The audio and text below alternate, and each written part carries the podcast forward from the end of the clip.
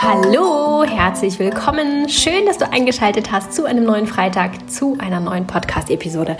Auch wenn du diese nicht an einem Freitag hören solltest, freue ich mich doch trotzdem, dass du eingeschaltet hast. Ich hoffe, dass du einen schönen Feiertag gestern hattest und heute vielleicht auch frei hast, vielleicht auch einen Brückentag hast. Gestern war ja Himmelfahrt für all diejenigen, die den Podcast nicht direkt am Erscheinungstag hören.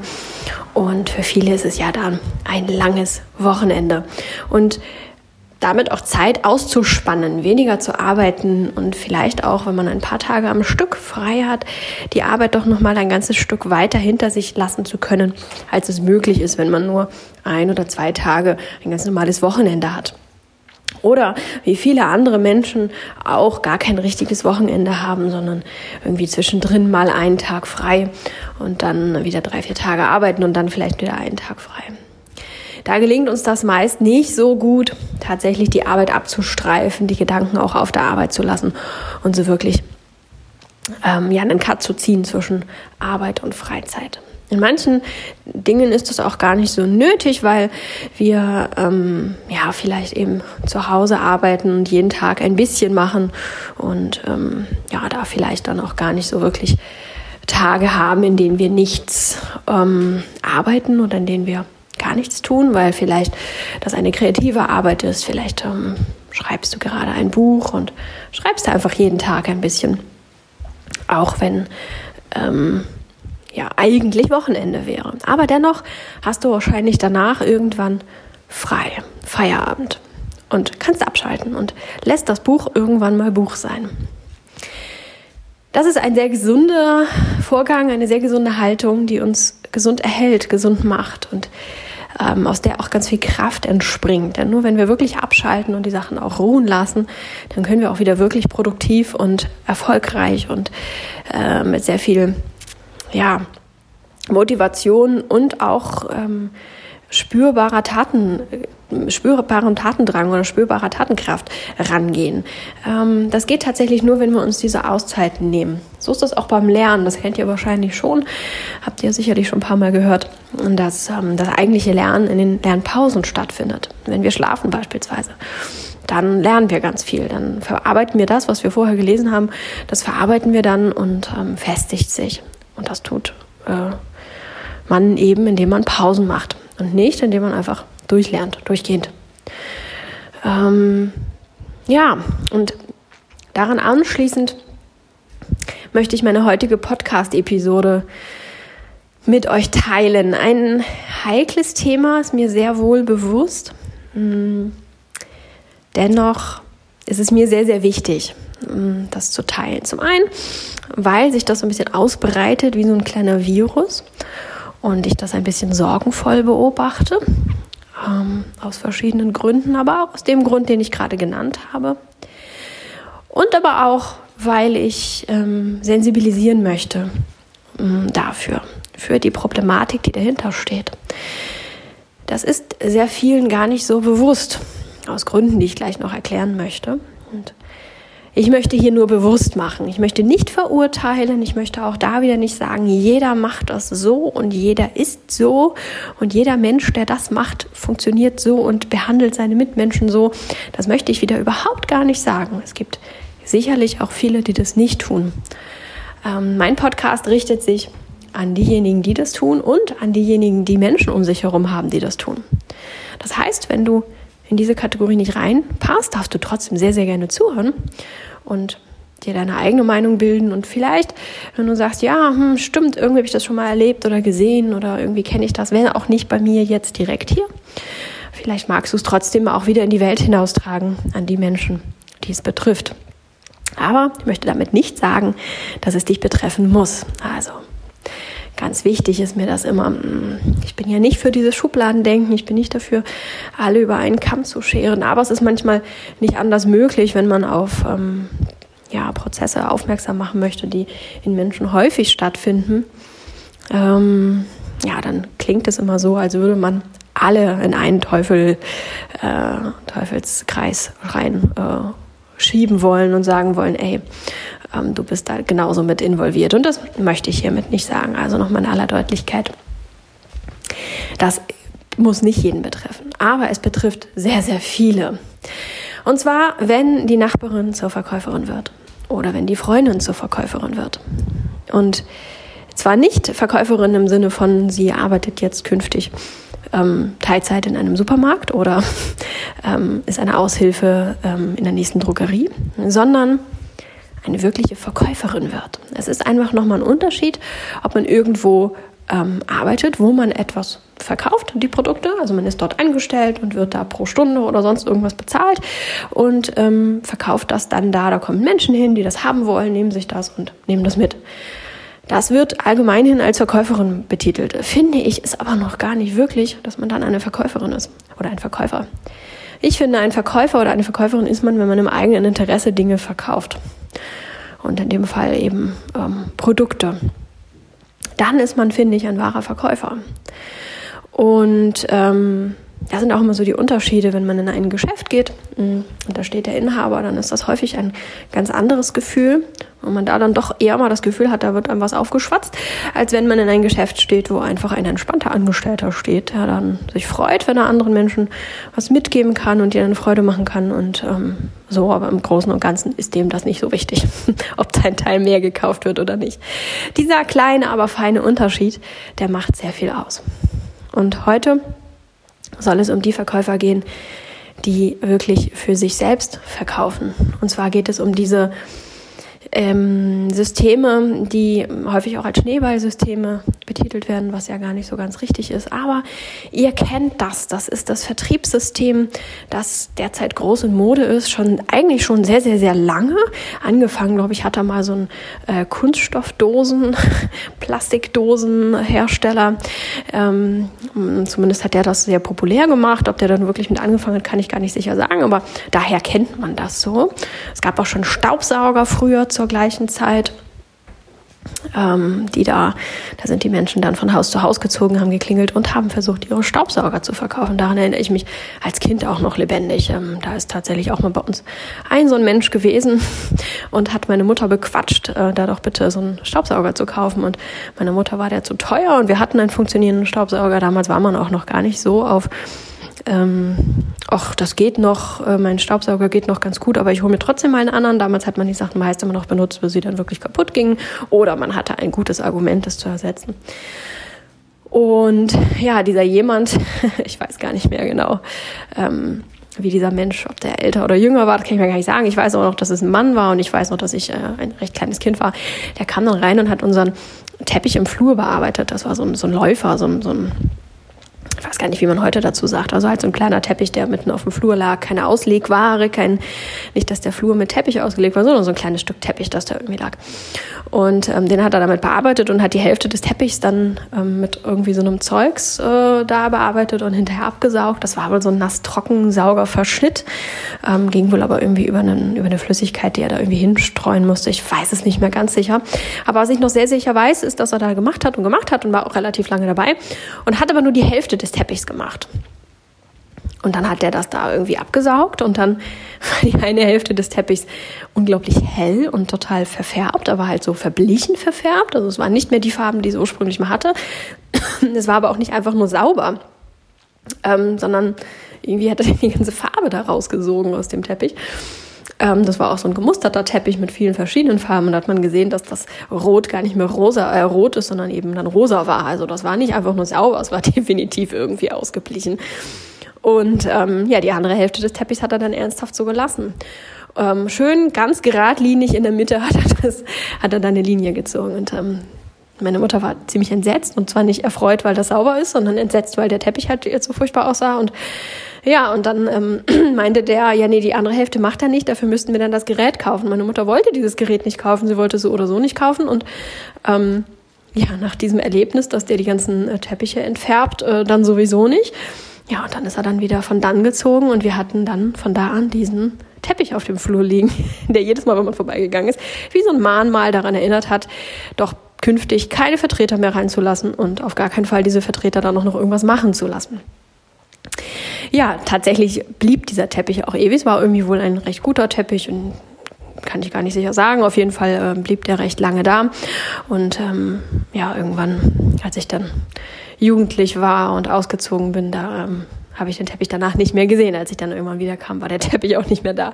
Also ähm, ja, ein einschneidendes Erlebnis. Aber das ist tatsächlich nicht so einschneidend, dass es mich jetzt, ähm, dass das also das Erlebnis war. So da psychologisieren ja dann manche auch wieder äh, ein bisschen was rein und sagen, ja, das war ein so schlechtes Erlebnis, dass du fortan jetzt ein Problem damit hast mit dieser Vertriebsform. Nein, überhaupt gar nicht. Es war einfach nur ein, wie ich finde, recht lustiges Anekdötchen. Ähm, ja, dass das das damals schon gab und ich jetzt nicht sagen will, dass es eine neue, ähm, eine neue Richtung ist, aber dass es damals eigentlich schon genauso ausgeprägt äh, war, jeweils der Druck verkaufen zu müssen und zu wollen. Und dass ich es, äh, also heute ginge das wahrscheinlich gar nicht mehr, weil das dann irgendwie ähm, Sachbeschädigung wäre oder sonst irgendetwas. Aber auch damals hat dieser Mensch einen solchen Druck empfunden, unbedingt seine Geräte kaufen zu müssen, dass der zu solchen Mitteln gegriffen hat, die ähm, sicherlich auch damals schon fragwürdig waren und ähm, vielleicht dieser Mensch auch mit sich und seinem Gewissen da nicht so ganz im Reinen war, aber er hatte so einen Druck verkaufen zu müssen, dass er dann so gehandelt hat. Also der Druck war auch schon damals da, verkaufen zu müssen. Die Methoden und die Marschen sind vielleicht ein bisschen anders geworden, aber ganz prinzipiell ist es keine wirklich neue Erscheinung. Was ich aber neu finde, ist, dass es so fürchterlich viele Firmen gibt, die das so machen und dann heute in der heutigen digitalen Zeit das Geklacke ist mein Hund, der gerade die Treppe runterkommt und ähm, einmal in den Garten möchte. Ähm, in der heutigen Zeit und den digitalen Medien ähm, hat es sich einfach insofern verändert, dass die Möglichkeiten anders sind und ähm, ja, die, die Methoden eben auch ein bisschen anders sind, denen wir uns da bedienen. Ansonsten ähm, ja, möchte ich hiermit jetzt nicht sagen, das ist ganz neu, das äh, gibt es erst seit kurzem. Das wollte ich damit nicht gesagt haben und mit meinem Beispiel nochmal verdeutlicht haben. Man muss da mal sehr, sehr vorsichtig sein, weil es immer sehr schnell dann Menschen gibt, die sich dann nach einer Podcast-Episode oder nach einem Video melden und sagen, nein, das stimmt aber gar nicht. Das war früher auch schon so und so. Ja, das weiß ich, das wollte ich hier nochmal verdeutlicht haben. Trotzdem sprießen im Moment die ähm, die Firmen, die so eine Vertriebsart wählen, finde ich irgendwie aus dem Boden hervor. In den letzten Jahren ist das sehr viel mehr geworden, weil eben diese Vertriebsart durch die digitalen Medien auch leichter geworden ist. Auf der einen Seite. Es ist immer nur dann leicht, wenn es ein neues Produkt ist und das, das Produkt auch noch ähm, tatsächlich ein neues Produkt ist, also nicht der fünfte Anbieter, der dann in dem Fall ähm, Plastikdosen herstellt, sondern eben ein wirklich neues Produkt hat, das die Menschheit braucht und will. Dann ist es ein bisschen leichter, aber auch da sind die Menschen aufgrund der digitalen Vernetzung und dem leichten Zugang, den wir heute zu allen Produkten haben, ähm, auch einfach sehr schnell schon satt. Warum der Titel des Podcasts ist, wenn die Nachbarin zur Verkäuferin wird oder die Freundin oder die Oma oder die Tante, das es geht hier darum, dass die Menschen um uns herum zu Verkäufern werden, wenn sie anfangen, diesen Vertriebsweg einzusteigen. Ich habe da selbst einige Erfahrungen gemacht. Hm, angefangen hatte ich mal mit einer Kosmetikfirma. Ähm, damals war ich noch recht jung und habe mich da eben auch so ein bisschen, hm, ja, so ein bisschen zu bringen lassen. Ich war da schon von Anfang an recht skeptisch und ähm, fand auch die Art und Weise, wie ich da angeworben wurde, irgendwie ein bisschen schräg. Fühlte sich alles nicht so ganz stimmig an, aber es hieß, ja, du kannst es ja probieren, ähm, es kostet dich ja nichts und ähm, dann kannst du ja gucken und und naja gut, kann ja mal probieren. Es kostet mich ja nichts. Ich kann ja mal gucken. Genau so. Und dann habe ich das halbherzig versucht. Halbherzig, weil ich von Anfang an so eine gewisse Skepsis empfunden habe. Ähm, ja, wie die Leute eben ähm, mich angeworben haben und mit welcher Vehemenz sie dann auch ganz unbedingt dieses Treffen haben wollten, dieses erste Treffen, äh, wo man da so ein bisschen eingeführt wird und wo einem das alles erklärt wird und so weiter. Das, das war mir, da spürte ich schon so eine Dringlichkeit und dann fühlte sich das irgendwie ein bisschen komisch an. Und dann war es auch tatsächlich ein bisschen komisch. Aber ich habe mich da auf jeden Fall drauf eingelassen und habe eine Zeit lang auch überlegt, ähm, da diese Kosmetikfirma damals ähm, damit geworben hat, tierversuchsfrei zu äh, produzieren, was ich einfach ganz toll finde. Ich finde es ganz furchtbar, wenn Tiere leiden müssen, damit wir uns eine Creme ins Gesicht schmieren können. Ähm, dachte ich kurzfristig auch, Mensch, das ist doch total toll, das möchte ich doch fördern, damit möglichst viele Menschen auf tierversuchsfreie Produkte umsteigen. Also eine Zeit lang habe ich auch wirklich da so eine gewisse Motivation verspürt. Nicht, weil ich mich mit dem Produkt wirklich identifizieren konnte oder weil ich mich mit der Firma identifizieren konnte, sondern weil ich mich ähm, von der Idee angezogen gefühlt habe, tierversuchsfreie Produkte ähm, zu verbreiten. Ähm, ich habe auch Erfahrung gemacht mit einem gewissen Kochtopf, der ähm, alles Mögliche macht, so ein Multifunktionsgerät. Ich möchte hier nicht so viele Namen nennen. Ich habe ähm, mich dazu entschlossen, hier möglichst keine Produktnamen zu nennen, weil ich all diese Produkte, all diese Firmen tatsächlich nicht empfehlen kann und will. Ähm, weder die Produkte noch die Firmen kann ich und will ich hier unterstützen. Und ähm, ja, auch wenn Negativwerbung äh, Negativwerbung ist, so bleibt es doch noch Werbung. Und ähm, genau, das möchte ich auf jeden Fall nicht. Deswegen versuche ich hier weder die Firmen noch die Produkte zu nennen.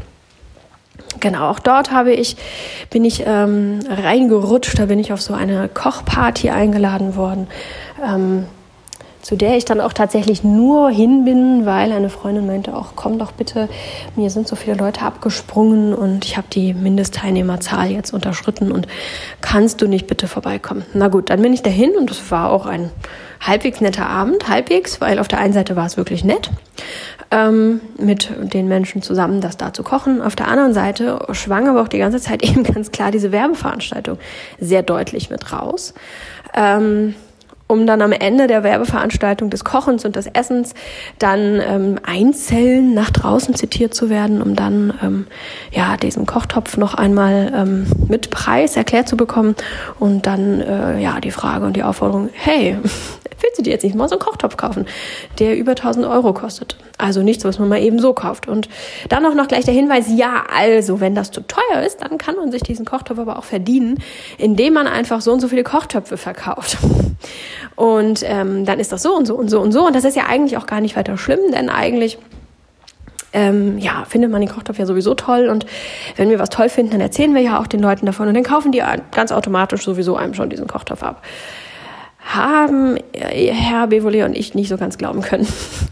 ähm, diese Vehemenz, dieser Druck, der hinter diesen Menschen steht, diesen Kochtopf an den Menschen, an den Mann zu bringen, an die Frau zu bringen, das spürte man sehr, sehr deutlich. Und das spürte nicht nur ich, ich bin immer recht feinfühlig, ich spüre immer alles recht schnell, sondern auch Herr Bevolet spürte das sehr, sehr deutlich. Wir hatten dann schon richtig Mitleid mit dieser Frau, die da versuchte, diesen Kochtopf anzuwerben und ähm, haben dann mal Adressen ausgetauscht und dann bot sie mir irgendwann an, diesen Kochtopf einfach mal zu testen für mich und zu gucken, ob der nicht was für mich wäre. Und wenn er dann äh, was für mich ist, dann ist es gut. Dann kann ich ihn entweder kaufen oder eben mir verdienen, indem ich ihn verkaufe, oder ich kann den dann auch zurückgeben. Ich habe ihn letztendlich zurückgegeben, weil ähm, ja da verschiedene ähm, Dinge da zusammenkamen. Ich war von dem Kochtopf, ähm, ich fand ihn zwar gut und er hat sicherlich auch einiges erleichtert und ähm, verkürzt und so etwas, aber ich fand ihn dennoch einfach ähm, total überteuert. Und als ich dann eben auch in dieses Vertriebssystem schauen konnte und gemerkt habe, dass ich am Ende nicht nur den Kochtopf und meine Verkäuferin bezahle, sondern dass das viele Generationen zurückgeht. Ähm, wenn man da jetzt so einen Kochtopf verkauft und wirbt neue Verkäufer, dann verdient man an dem, was der neue Verkäufer verdient. Und so geht das viele Generationen nach hinten oder nach vorne, wie man das sehen möchte. Und ähm, ja, so verdient am Ende, wenn ich den Kochtopf kaufe, nicht nur meine Verkäuferin und das Unternehmen, sondern auch ganz viele Verkäufer dazwischen. Und ähm, ja, prinzipiell gönne ich das den Menschen dazwischen, aber irgendwie frage ich mich dann auch, warum muss das so sein und warum muss ich das so bezahlen und warum muss es dieser Vertriebsweg sein, der ähm, die Menschen so unter Stress setzt. Ich habe mich dann gegen den Topf entschieden und habe ihn wieder zurückgegeben und habe dabei ja, ganz wüste Beschimpfungen über mich ergehen lassen müssen, weil das einfach nicht verständlich war. Wohl die meisten behalten diesen Topf dann wohl. Ähm, ja, und äh, wurde da ziemlich hart für angegangen, ähm, was mich einfach dann in meiner ähm, Erfahrung nochmal bestärkt hat. In der Zwischenzeit, in dieser Testphase, habe ich nicht nur diesen Topf erleben können, fand ihn eigentlich auch gar nicht schlecht, aber ich fand ihn trotzdem einfach zu überteuert dafür, was er da kann und was er mir bietet. Ähm, sondern ich habe auch in diese Vertriebsstruktur schauen können, denn ich wurde direkt in WhatsApp-Gruppen aufgenommen und mit E-Mails in so einen E-Mail-Verteiler und auf Treffen eingeladen, zu denen ich dann nicht gehen konnte, teilweise auch einfach, weil ich dann verhindert war und keine Zeit hatte ähm, und ein einziges Mal auch einfach nicht wollte. Da war es mir einfach wichtiger auszuruhen und zu entspannen und wurde dafür auch ganz fies angegangen. Ich müsste mich doch einbringen, wenn ich Erfolg haben wollen würde, dann müsste ich doch ähm, mehr leisten und mehr bringen und ähm, ja, so diese üblichen Durchhalteparolen. Und habe da auch ähm, den Ton untereinander kennengelernt wie da über die Käufer, über die potenziellen Käufer gesprochen wurde wie über Käufer gesprochen wurde, die das schon gekauft haben. Da werden dann auch schnell mal Sätze gebracht wie, ja, ich treffe am Wochenende meinen Schwager und versuche dem so einen anzudrehen. Hm, weiß ich nicht. Hat das noch was damit zu tun, begeistert zu sein und einfach authentisch seine Begeisterung weiterzugeben? An der, an der, an der Art des äh, Sprechens, der, der Wortwahl kann man doch schon merken, dass es dann eigentlich wirklich mehr ums Verkaufen geht und nicht darum, den Menschen um sich herum eine Freude zu machen, denen das Leben zu erleichtern, weil man ihnen einen tollen Topf vorstellt, der tatsächlich ähm, ja, den Kochvorgang erleichtert. Das ist nicht nur bei diesem Kochtopf gewesen, sondern auch bei allen möglichen anderen Strukturen.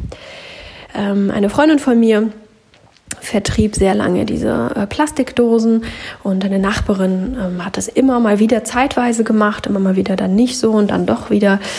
Ähm, ja, da bin ich häufig bei solchen Partys gewesen und ähm, habe da mitbekommen, wie das da so zugeht und habe auch den Druck gespürt, selbst von denen, die eigentlich nicht so aktiv sind. Also selbst sogar die Nachbarin, die eben lange Zeit gar nichts gemacht hat und dann hat sie sich überlegt, ach, ich möchte einfach mal wieder ähm, ein bisschen meinen Vorrat aufstocken, ich brauche da mal wieder was, ich mache mal so eine Party, damit ich dann Vergünstigungen kriege.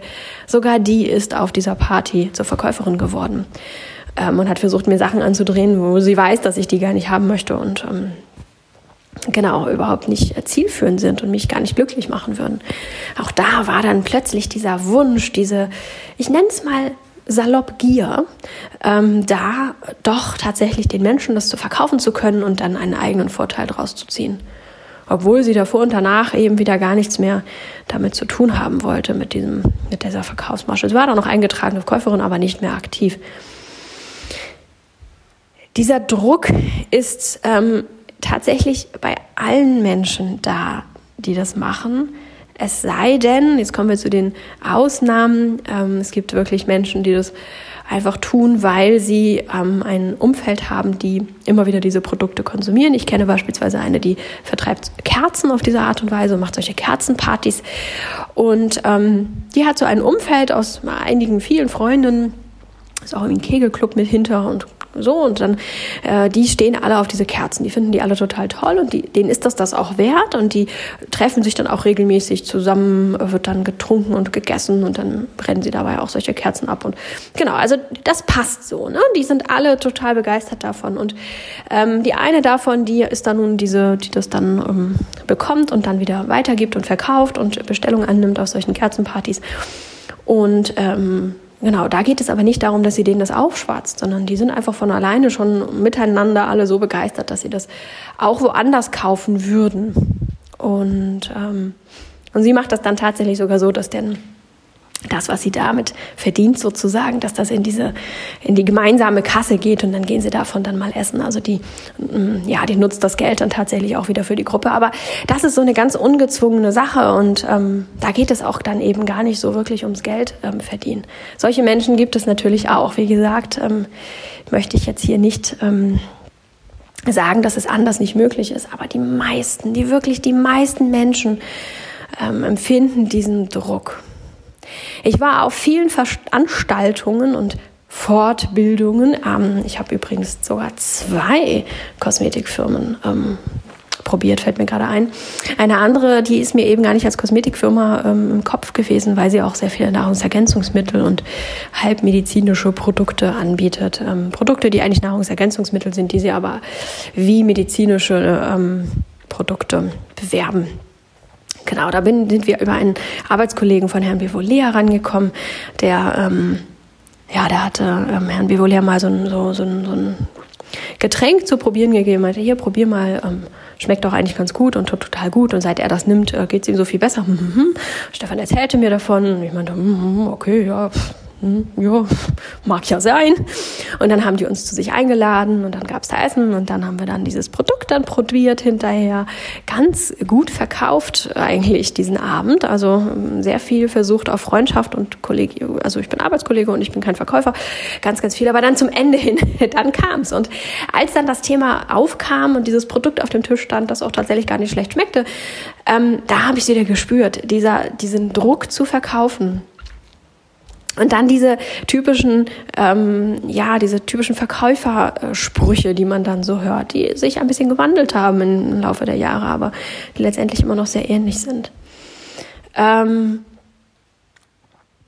ja, also, ne, so, und die haben dann auch eben natürlich gesagt, ja, und guck mal, und wir bauen uns hier ein zweites Standbein auf, denn Herr Bivolea, wenn die Firma mal, die arbeiten, arbeiteten in der gleichen, oder arbeiten auch immer in der gleichen Firma, ähm, ja, da weiß man ja nicht, wie die Zukunft der Firma ist, und dann haben wir ein zweites Standbein, und irgendwann will ich da auch aufhören bei dieser Firma, und dann möchte ich hier einsteigen, und das sieht auch total gut aus, ich bin jetzt ein paar Monate dabei, vertreibe diese Produkte, und guck mal, was ich schon geschafft habe, wie weit ich schon bin, und erzählte das alles und zeigte das alles und ähm, und wenn du da jetzt auch einsteigst, dann ist das alles ganz toll und erzählte das und macht das uns schmackhaft und ich konnte es mir auch da wieder nicht vorstellen, ähm, aber Herr Bevolier hat auch so gemeint, ja, hm, man könnte es ja probieren, man muss ja nicht, ne? also dieses, ähm, man muss ja nicht durchgehend Verkäufer sein, sondern wenn man halt was kauft und was selber konsumiert, kriegt man das zum Einkaufspreis und wenn man das nicht benutzt, dann eben nicht. Und wenn man nichts verkauft, dann eben auch nicht so haben wir uns auch darauf eingelassen und ähm, ja, haben auch das ausprobiert und uns da durchprobiert durch die Produkte und uns damit auseinandergesetzt. Mm, ganz aktiv. Können wir das verkaufen? Wo, wohinter können wir stehen? Wo auch nicht? Und ähm, sind da auch dann zu einigen ähm, ja, ich, hätte, ich würde es jetzt mal Fortbildung nennen. Die haben da natürlich, jede Firma hat da so einen eigenen Ausdruck für, für diese Events, wo man dann hingehen kann. Dann sind da viele Menschen und dann bekommt man da von einem Menschen erzählt, wie man besser verkaufen kann. Und ähm, wird auch so ein bisschen an der eigenen Persönlichkeit geformt, nennen sie dann auch Persönlichkeitsentwicklung, dass man dann, dass sie dann ein bisschen einbläuen, durchzuhalten und wir sind es uns wert und wenn wir erfolgreich sein wollen, dann müssen wir und wir müssen tun um und ähm, so weiter. Also da gibt es dann ganz viele ja, ganz viel Input, der uns formen soll. Aber wenn man mal genau hinhört, dann soll er uns eigentlich nur dazu formen, nicht aufzuhören und immer weiter, weiter, weiter, weiter, weiter, am besten 24 Stunden am Tag immer durchgehend zu machen und zu denken. Ich habe auch mehrfach in verschiedensten Unternehmen gesagt bekommen, Du musst einfach immer deine Produkte im Kopf behalten. Wenn du beim Kaffeekränzchen bist und ihr trinkt da zusammen einen Kaffee und esst das, dann kannst du sagen, ach guck mal, ich habe da übrigens noch was mitgebracht. Ich habe da ein Produkt dabei. Ich kenne da ein ganz tolles Produkt und bringst dein Produkt dann da ein. Wenn du in der Kasse bist und bezahlst und dann siehst du, dass die Frau ganz trockene Hände hast, dann holst du äh, da dein Fläschchen raus und äh, gibst dir das und lässt dir die Hände da eincremen und dann hast du schon gleich einen neuen Fan für deine Handcreme gefunden. Wenn du ähm, auf der Arbeit bist und siehst, dass deine Kollegin ganz abgeschlagen ist, dann gib der doch mal das und das und dann wirst du sehen, sie wird so begeistert sein. Die reißt dir das aus den Händen. Du musst dich gar nicht bemühen. Du musst gar nicht wirklich verkaufen, weil das verkauft sich von allein. Du musst den Menschen das nur zeigen. Ja. Und genau das ist mein größter Kritikpunkt. Denn was macht das mit uns? Das macht mit uns, dass wir durchgehend als Verkäufer denken. Wenn wir ein Kaffeekränzchen mit unseren Freundinnen halten, dann sind wir da nicht einfach, entspannen uns, genießen die schöne Zeit und ähm, lassen aus uns herauspurzeln, was aus uns heraus möchte. Denn so ist das ja, dass man dann darüber spricht, was einen bewegt und eine gute Zeit hat, sich wohlfühlt, sich entspannt. Sondern man bleibt Verkäufer. Ähm, nicht, dass man unbedingt die ganze Zeit denken muss, wann kann ich meine Handcreme an Mann kriegen, wann kann ich die jetzt hier mal, oder welche, welches Produkt auch immer, kann ich hier jetzt rausholen.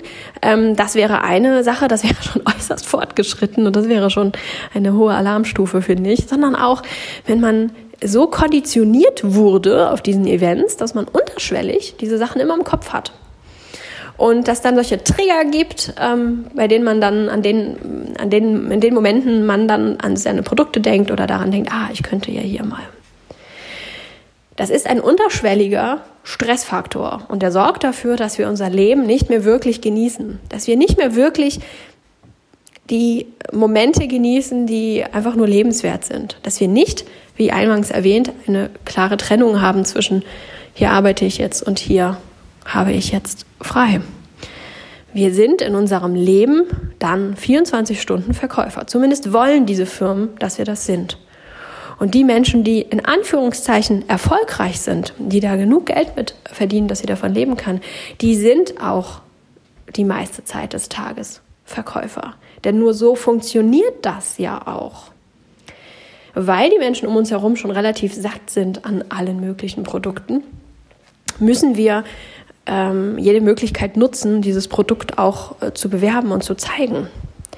Ansonsten funktioniert das nicht. Ansonsten werden wir nicht genug Menschen finden, die uns diese Produkte potenziell abkaufen. Und es reicht inzwischen nicht mehr nur noch das Produkt zu präsentieren, sondern wir müssen da schon noch einiges mehr für tun. Wir müssen da schon Überzeugungsarbeit leisten, warum es nun diese Handcreme sein muss und nicht irgendeine andere. Und schon sind wir spätestens in dem Moment dann wieder als Verkäufer unterwegs, wo wir dann die Vorteile mh, mm, herausarbeiten. Also bleiben wir beim Kaffeekränzchen. Ich habe die Creme auf den Tisch gestellt und sagt hier, probier mal, das ist total toll. Dann nutzen das, benutzen die das und zwei sagen, vielleicht riecht gut und die andere sagt, ach ja, macht schön weiche Hände. Und dann könnte es das Thema durch sein. Vielleicht fragt noch mal einer, ah, wie heißt denn das? Ich schreibe mir das mal auf, dann kann ich mir das auch mal kaufen.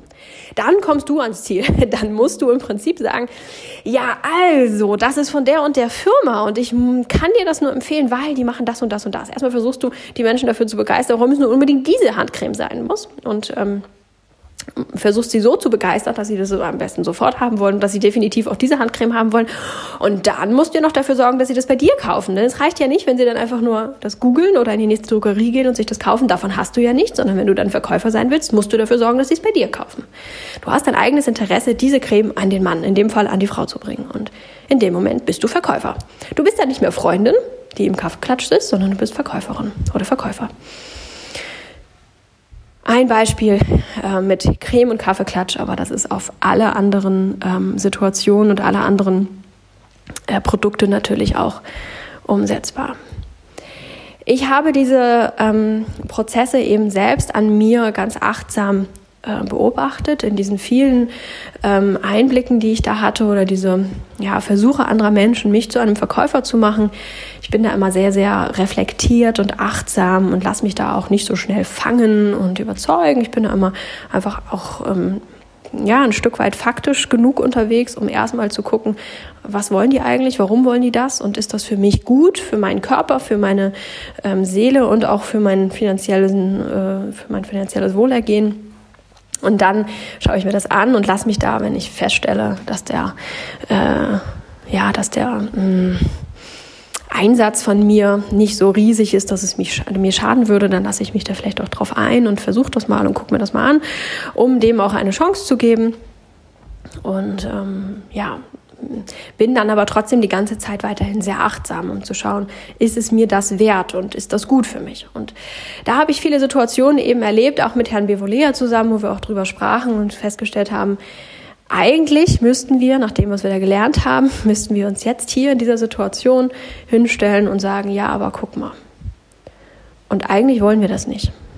Erstmal wollen wir jetzt gerade hier nicht verkaufen. Das, ist, das wäre irgendwie unpassend, das wäre irgendwie doof. Und zum anderen ähm, können wir ja das gar nicht wirklich verkaufen. Ein Beispiel. Die Firma, die äh, Kosmetikprodukte und Nahrungsergänzungsmittel mit Hang zu den medizinischen ähm, Produkten da hergestellt hat, die ähm, hat auch ein Produkt angeboten, das ähm, für den Knorpelwiederaufbau sein soll. Bei Arthro Arthrose, also hier Gelenke, die halt äh, Knorpelschwund haben ja, da soll man dieses Produkt nehmen und dann würde sich der Knorpel wieder aufbauen. Ist insgesamt eher umstritten. Auch hier möchte ich jetzt gerade keine äh, Positionen beziehen, ob das funktioniert oder ob das nicht äh, funktioniert. Und genau das ist aber letztendlich auch unser Argument gewesen. Wir hatten da, wir waren auf einer Hochzeit und jemand erzählte uns davon und Herr Bivolet und ich schauten uns an und hatten beide den gleichen Gedanken, ha, wir müssten jetzt hier eigentlich dieses Knorpelprodukt ähm, an den Mann in dem Fall bringen. Aber es ist eine Hochzeit und das als Verkaufsplattform zu nutzen, fanden wir beide absolut unpassend. Es passte da einfach nicht hin. Es war nicht unsere Hochzeit, es wäre nicht richtig gewesen. Es fühlte sich nicht moralisch nicht richtig an. Und ähm, als nächstes, wir Haben beide keine Knorpelprobleme und wir haben dieses Produkt selbst nicht ausprobiert. Wie können wir also einen, ein Produkt empfehlen und mit massig Begeisterung rüberbringen, sodass dieser Mensch auch unsere Begeisterung so spürt und äh, so äh, unsere Argumente so überzeugend findet, dass er es dann am Ende auch kauft? Wenn wir das doch gar nicht wissen. Ich habe keine Erfahrungsberichte von irgendwem gehört. Ja, das Unternehmen liefert mir natürlich gedruckte Erfahrungsberichte und Zahlen, aber selbst habe ich das nicht gesehen. Kann ich diesen Zahlen wirklich vertrauen? Habe ich diese Menschen, die die Erfahrungsberichte da geschrieben haben, wirklich kennengelernt oder weiß ich, dass es sie wirklich gibt? Weiß ich nicht. So, kann ich nicht sagen. Ich kann das nicht mit meinem reinen Gewissen vertreten.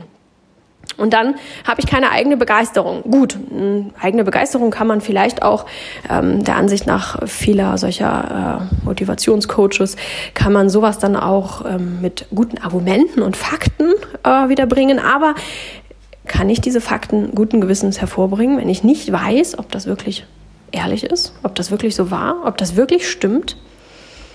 Nein, kann ich nicht. Konnte ich nicht guten Gewissens für mich bejahen, Herr Bivolère auch nicht. Genau, wir haben es natürlich auch nicht gemacht, in der Situation uns angeschaut, wussten, was der andere denkt, haben dann einfach ganz normal, haben das wieder abgeschüttelt und haben es gut sein lassen und haben später dann auf dem Nachhauseweg darüber gesprochen, über diese Situation. Und wir hatten beide genau die gleichen Gedanken, dass wir gesagt haben, wir können doch hinter diesem Produkt gar nicht stehen, weil wir es nicht selbst erlebt haben.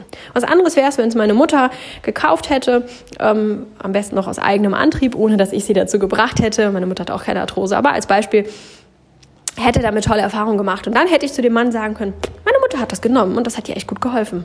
Das wäre noch wieder was anderes.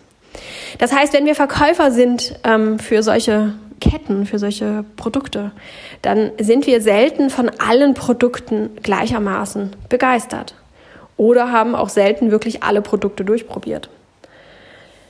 Und es ist ein riesiger Unterschied, ob man eben dann wieder verkauft, im Sinne von, ja, es gibt übrigens auch ein Produkt äh, gegen Knorpelschwund, ähm, oder ob ich aus eigener Erfahrung sagen kann, hey, die Handcreme, die ist wirklich der Renner, weil ich bin total begeistert. Das ist ein Unterschied. Das eine macht für mich den Verkäufer aus, das ist der, der mit Fakten sagt, ach übrigens, ich hätte auch noch das und das im Angebot. Und das andere ist einfach ein Mensch, der glücklich ist, zufrieden ist mit etwas und diese Produkte dann anderen Menschen empfehlen möchte, damit deren Leben bereichert wird. Und das ist nämlich auch das, was ich mit meinen YouTube-Videos, mit dem Easy Sunday beispielsweise, den wir eine Zeit lang äh, gebracht haben, ähm, bewirken wollte. Da habe ich dann auch mal von einer Freundin erzählt bekommen, ja, aber du bist doch da auch eine Verkäuferin, du verkaufst doch da auch. Nö, ich verkaufe tatsächlich nicht. Ähm, ich empfehle, was mir das Leben gut macht, leichter macht, was mir ähm, ja, den Alltag verschönert. Das empfehle ich anderen Menschen, weil ich einfach so begeistert bin und wünsche, dass auch euer Alltag, euer Leben erleichtert und bereichert wird. Das ist mein Wunsch. Aber ich verkaufe es nicht im Sinne von, das müsst ihr euch unbedingt holen und mache auch keine Versprechung. Wenn ihr euch das kauft, dann wird. Nee, das weiß ich ja überhaupt nicht. So, nur weil für mich ähm, was habe ich da noch vorgestellt mit als letztes? Mein Dampfkochtopf beispielsweise, mein Schnellkochtopf. Ähm, so ein automatischer, wo man das einprogrammieren kann, wie lange der da kochen soll. Und dann regelt er den Druck automatisch und stoppt dann auch und schaltet danach in den Warmhaltemodus. Man kann das programmieren. Also ich kann morgens schon programmieren, dass meine Kartoffeln dann um drei Uhr nachmittags fertig sein sollen. Und dann sind sie auch fertig. So. Das Ding habe ich da vorgestellt, weil es für mich tatsächlich so viel leichter macht und so viel schöner macht. Und das, ich, ich liebe das Teil, ich nutze es ganz regelmäßig und es hat mir ähm, mein Leben erleichtert. Ich bin wirklich begeistert davon. Also habe ich es vorgestellt. Ich weiß aber nicht, ob das vielleicht für dich totaler Quatsch ist, weil du vielleicht unglaublich gerne kochst und unglaublich gerne auch am Herd stehst und das Blubbern hörst und so etwas. Dann ist das für dich natürlich totaler Quatsch. Und da bin ich dann kein Stück traurig. Ich verdiene nichts daran, dass ich diesen Topf empfehle. Wenn ihr auf meinen Amazon-Link klickt und darüber etwas verkauft, dann bekomme ich ein, äh, darüber etwas kauft, bekomme ich zwar ein paar Cent davon, aber erstmal sind es wirklich nur ein paar Cent. Ähm, das ist äh, ja nicht der Rede wert. Das summiert sich dann und dann bekomme ich vielleicht an, am Ende des Jahres einen, ähm, wenn ich dann den Auszahlungsbetrag erreicht habe, äh, den Mindestauszahlungsbetrag, dann ähm, vielleicht etwas zugeschickt, aber also das ist nichts, was man annähernd als Verdienst, als Verdienst ähm, bezeichnen könnte. Ähm, ja, aber ansonsten habe ich da kein weiteres Interesse, außer das Interesse, dass ihr ähm, euch besser fühlt oder einen tolleren Tag habt oder einen leichteren Tag habt. Und was ich nicht mache, ist beispielsweise ähm, Produkte empfehlen, die ich eben nicht kenne. Ihr wisst, dass ich ähm, sehr auf Dr. Hauschka stehe, auf die Kosmetikfirma, weil ich von deren Konzept, von deren ähm, Philosophie, äh, auch von deren Mitarbeiterführung und ähm, dem sozialen Engagement und vielen anderen Dingen auch zutiefst überzeugt bin, auch von den Produkten. Und ähm, hin und wieder, wenn ich gefragt werde, empfehle ich so ein Produkt. Ähm, unter ähm, Berücksichtigung einiger Faktoren. Ähm, neulich fragte mich eine Freundin und ähm, die hatte immer nicht so viel Geld und muss man dann immer sehr gut abwägen, ob es dann nicht vielleicht auch ein günstigeres Produkt einer anderen Firma tut, ähm, wenn sie sonst für dieses Produkt irgendwie ähm, ja, ganz große Einbuße auf anderer Ebene einnehmen müsste. Also dann vielleicht sich minderwertiges Essen kaufen müsste, weil sie sich eine teure Creme kauft. So, da muss man da ein bisschen abschätzen und daher habe ich dann tatsächlich das auch nicht empfohlen, weil es für sie nicht verhältnismäßig gewesen wäre. Andersrum ähm, ist die Gesichtsmilch von Dr. Hauschka nichts für mich. Das ist einfach nichts für meine Haut. Ich habe sie einmal ähm, ja, auf den Finger genommen, habe dran gerochen, habe die Konsistenz gefühlt, fand, sie fühlte sich gut an, sie roch sehr gut. Ähm, ich konnte mir vorstellen, dass man sie gut in die Haut einarbeiten kann und es ein gutes Hautgefühl hinterlässt, aber es ist nicht für meine Haut geeignet. Ich habe da keine wirklichen Erfahrungen mit. Insofern empfehle ich sie auch nicht. Ähm, ja, wenn mich jemand fragt, ich brauche eine Gesichtsmilch, hast du eine Firma, die du mir empfehlen kannst? Dann würde ich schon sagen, ja, also die von Dr. Hauschka, die finde ich, glaube ich, so ganz gut, habe ich selbst noch nicht probiert. Aber die Firma an sich finde ich ganz gut und deswegen könnte ich mir vorstellen, dass die auch ganz gut ist. Aber das ist ehrlich, das ist reell und nicht, ja, ich habe da eine ganz tolle Gesichtsmilch und die ist so toll und die macht deine Haut so strahlend und diese ganzen Werbeversprechen, die man dann so hört, die musst du unbedingt ausprobieren. So, und das ist, das sind einfach nochmal wirkliche Unterschiede. Bei dem einen sind wir authentisch wir selbst. Wir haben uns um uns gekümmert, haben etwas herausgefunden, das uns gut bekommt, das uns gut gefällt, das uns das Leben erleichtert und strahlen diese Begeisterung nach außen hinaus. Das andere sind erlernte und antrainierte Automatismen, die da ablaufen, dass wir in den richtigen Momenten, in den passenden oder auch unpassenden Momenten unsere Produkte da vorstellen, an den Mann bringen und ähm, Werbeversprechen ähm, raushauen. In 90 Prozent, eine Studie hat ergeben, dass 90 Prozent der Frauen ganz glücklich mit dieser Gesichtsmilch sind. Das sind diese, das sind, das unterscheidet es. Das eine ist der ähm, Antrieb zu verkaufen, die Menschen das Produkt bei sich selbst kaufen zu lassen zu wollen und das andere ist einfach nur ehrliche, pure Begeisterung. In der heutigen Zeit ist das ganz schwierig. Mm, es gibt ja auch äh, diese neuen Regelungen, dass man bei Instagram beispielsweise, wenn man da irgendetwas verlinkt, dann muss man das als Werbung kennzeichnen. Ähm, auch wenn man dafür eben nichts bekommt.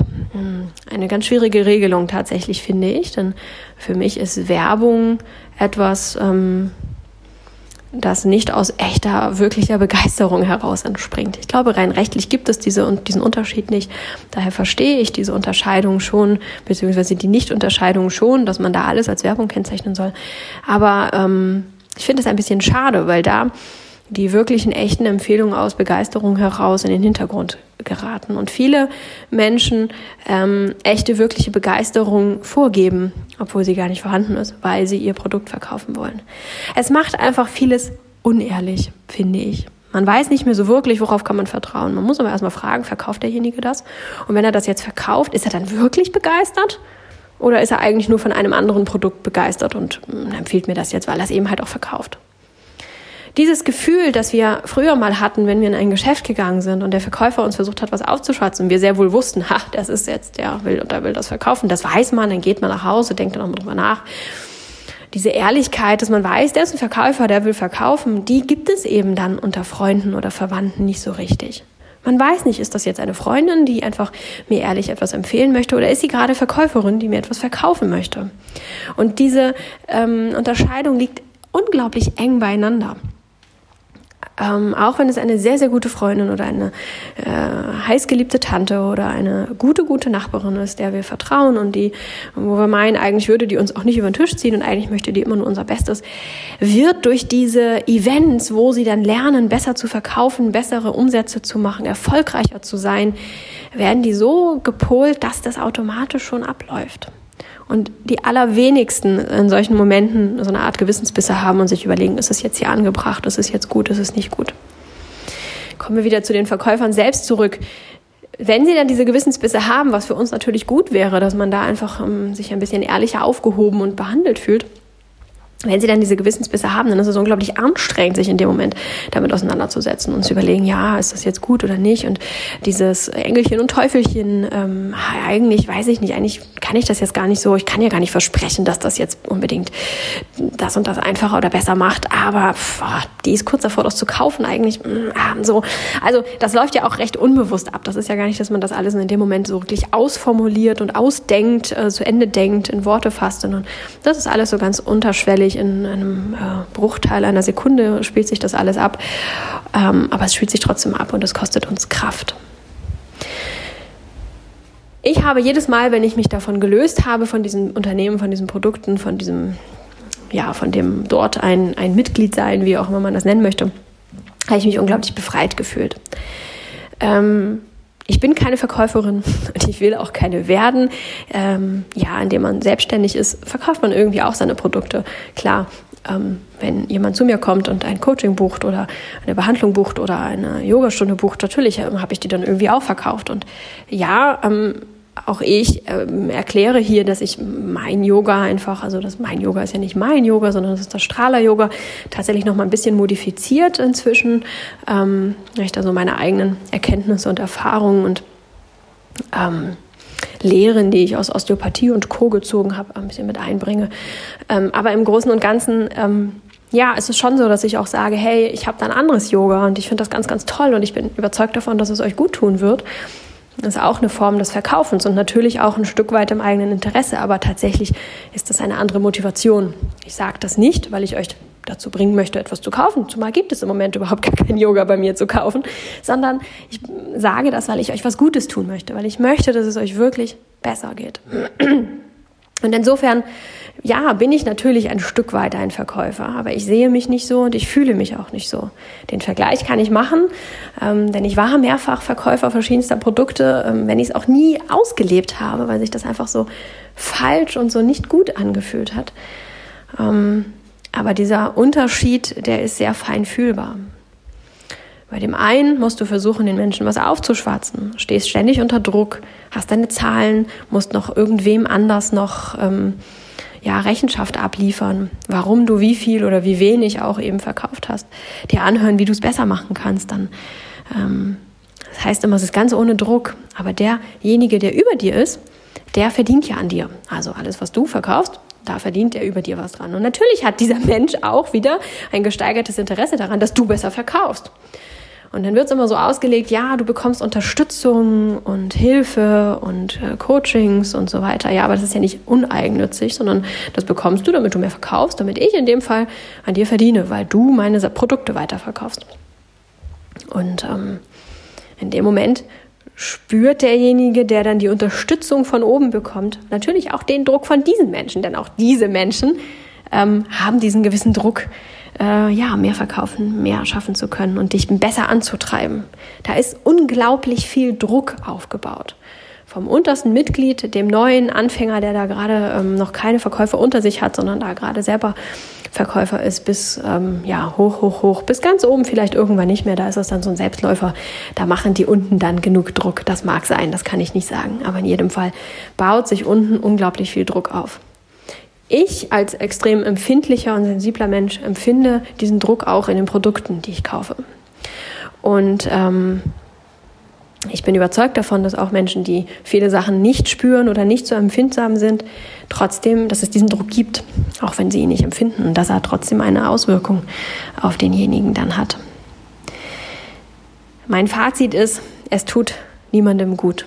Es tut vielleicht den Menschen gut, die da ganz oben stehen und die diesen Vertriebsweg wählen und da reichlich dran verdienen. Ähm, aber den Menschen darunter tut es nicht gut. Auch wenn sie das erzählt bekommen ähm, auf solchen Events. Das ist mein persönliches Fazit, weswegen ich inzwischen Produkte aus diesem Vertriebsweg nicht mehr kaufe, um das nicht zu unterstützen. Ähm, das ist wieder nur ein kleiner Beitrag. Da fragt man sich, was macht man da als Einzelperson? Warum ähm, äh, mache ich das so? Ich, ich bewirke doch sowieso nichts damit. Am Ende könnte ich doch den Menschen einfach was Gutes tun, indem ich es ihnen abkaufe und ihnen damit helfe. Ja, das stimmt. Aber es ist auch wichtig, ein Zeichen zu setzen. Und ähm, wenn diese Vertriebswege nicht mehr wirklich funktionieren, dann, ähm, ja, dann werden sie vielleicht irgendwann mal wieder, dieser Trend dahin wird vielleicht irgendwann mal wieder verblassen. Mir wird immer mal wieder erzählt, warum dieser Vertriebsweg der einzig mögliche ist oder auch warum dieser Vertriebsweg so viel besser ist. Ähm, unter anderem auch, ja, es ist doch viel sozialer, weil ganz viele Menschen daran verdienen und nicht nur der Händler im Geschäft, der das Ding verkauft. Ein Argument, das ich ähm, ja ein bisschen hinkend finde, wenn man überlegt, was da für ein Einsatz hintersteht, für einen Druck, für einen Stress, wie viele Stunden diese Menschen unbewusst auch arbeiten. Ähm, rechnet sich das? Und muss es sein, dass so viele Menschen dazwischen verdienen? Ist es nicht viel ehrlicher, ähm, wenn da jemand sich ähm, ja, als Direktvermarkter sozusagen auftut? Müssen da so viele Menschen zwischenstehen? Bei einer Kosmetikfirma habe ich mal das Argument gesagt bekommen, ja, das sind alles ganz, ganz frische Produkte und da werden keine Konservierungsstoffe eingearbeitet und deswegen kann das nicht ähm, in einem Geschäft verkauft werden. Ich kenne ein ähm, Unternehmen, das ebenso frische Produkte verkauft, nicht ausschließlich, aber auch. Solche frischen Produkte verkauft, die lagern in einem Kühlschrank, die werden in ganz normalen Geschäften verkauft, die werden vom Unternehmen ähm, sehr schnell in die Geschäfte geliefert, halten dann auch, glaube ich, nur ein, zwei Wochen, ich bin mir da gar nicht so sicher, also wirklich recht kurz und werden trotzdem über den ganz normalen Vertriebsweg verkauft. Ob dieser normale Vertriebsweg gut oder schlecht ist, weiß ich nicht. Aber braucht es unbedingt diese Drückemethoden, dieser Drücker, Drücker, ich glaube Drückermilieu heißt das irgendwie.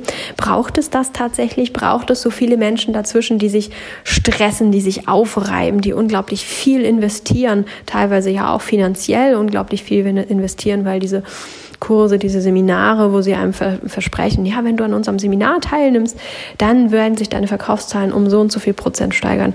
Ähm, die kosten häufig sogar auch noch oder man bezahlt dann für Übernachtung, weil das eben weiter weg ist oder man kann an diesen Tagen andere Sachen nicht arbeiten, die man arbeiten würde und ähm, bezahlt dann damit. Also ist es das wert? Ähm, und dann auch die Frage, wo gehen wir mit unserer Gesellschaft, äh, wohin äh, läuft es eigentlich gerade? Ist es die Gesellschaft, die wir wollen? Ist es das, was wir alle wollen? Streben wir nicht eher danach, wieder mehr minimalistisch, mehr ehrlich, authentisch, direkt? Ist das nicht etwas, das wir eigentlich alle haben wollen?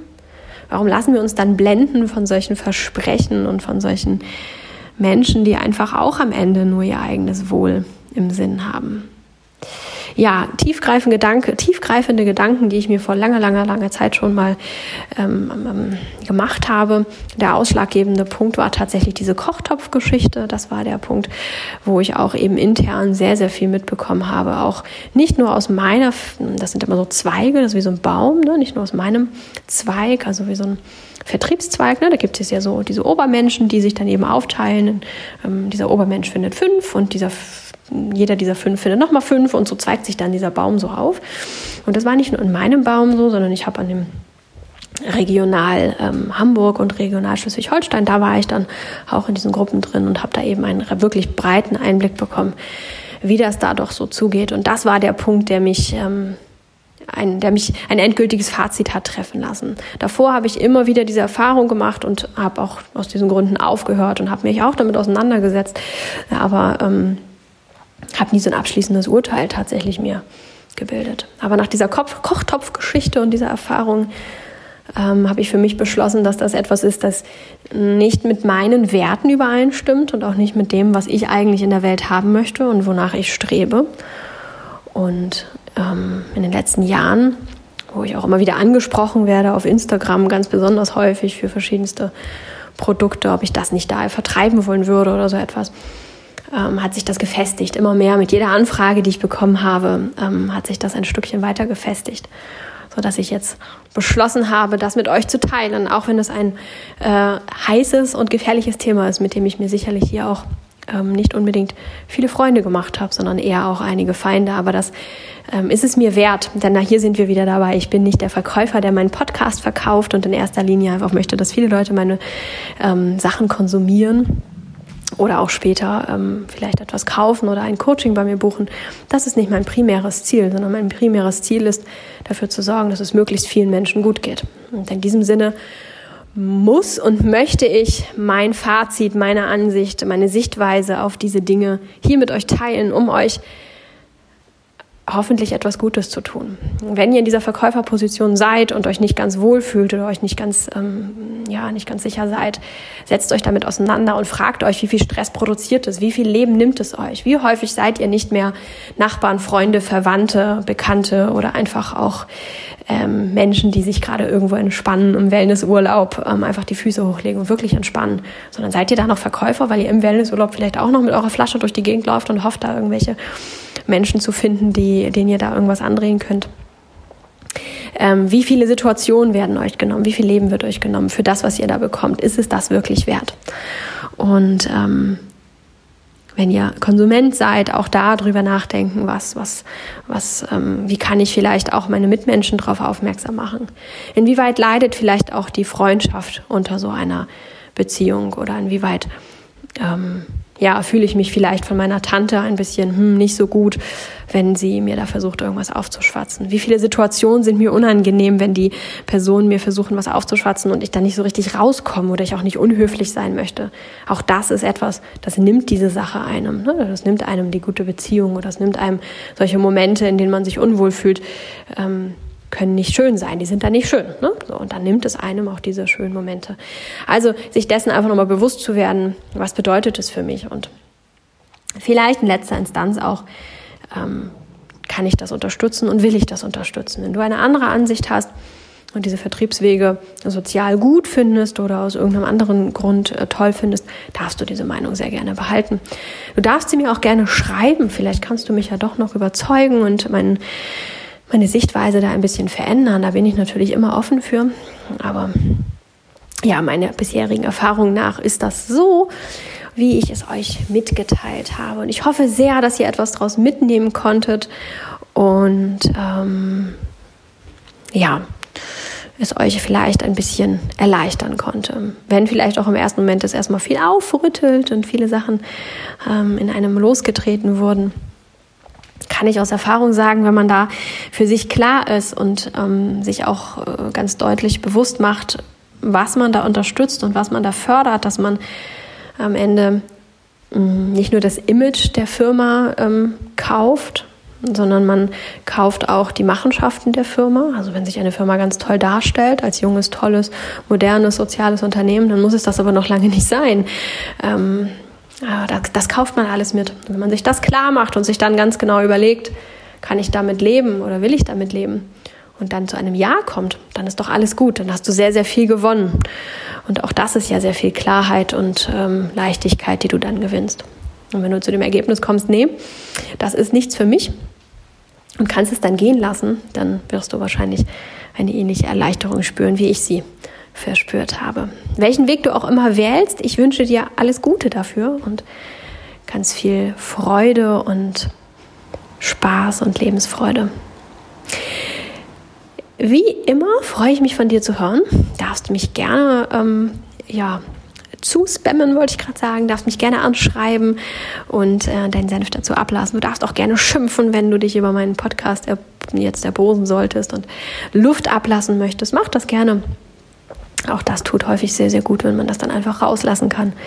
Da bin ich nicht böse. Ich weiß, dass ich hier ein sehr kontroverses Thema angeschnitten habe, das nicht jedem so schmeckt und dass da die wenigsten die Ansicht haben, die ich hier vertrete. Und das verstehe ich auch sehr, sehr gut. Immerhin ist da auch schon viel an ähm, ja, eine Arbeit geflossen, sehr viel Herzblut steckt da drin, sehr viel Kraft ähm, steckt da drin. Auch der Gedanke, oh, jetzt habe ich schon so ein bisschen was und das jetzt einfach wieder auf, oh, ich weiß nicht. Und es verlockt, da steckt sehr viel Verlockung hinter und ähm, unter Umständen auch schon sehr viel Einfluss, den wir da genießen durften und der uns schon in eine gewisse Richtung gepolt hat.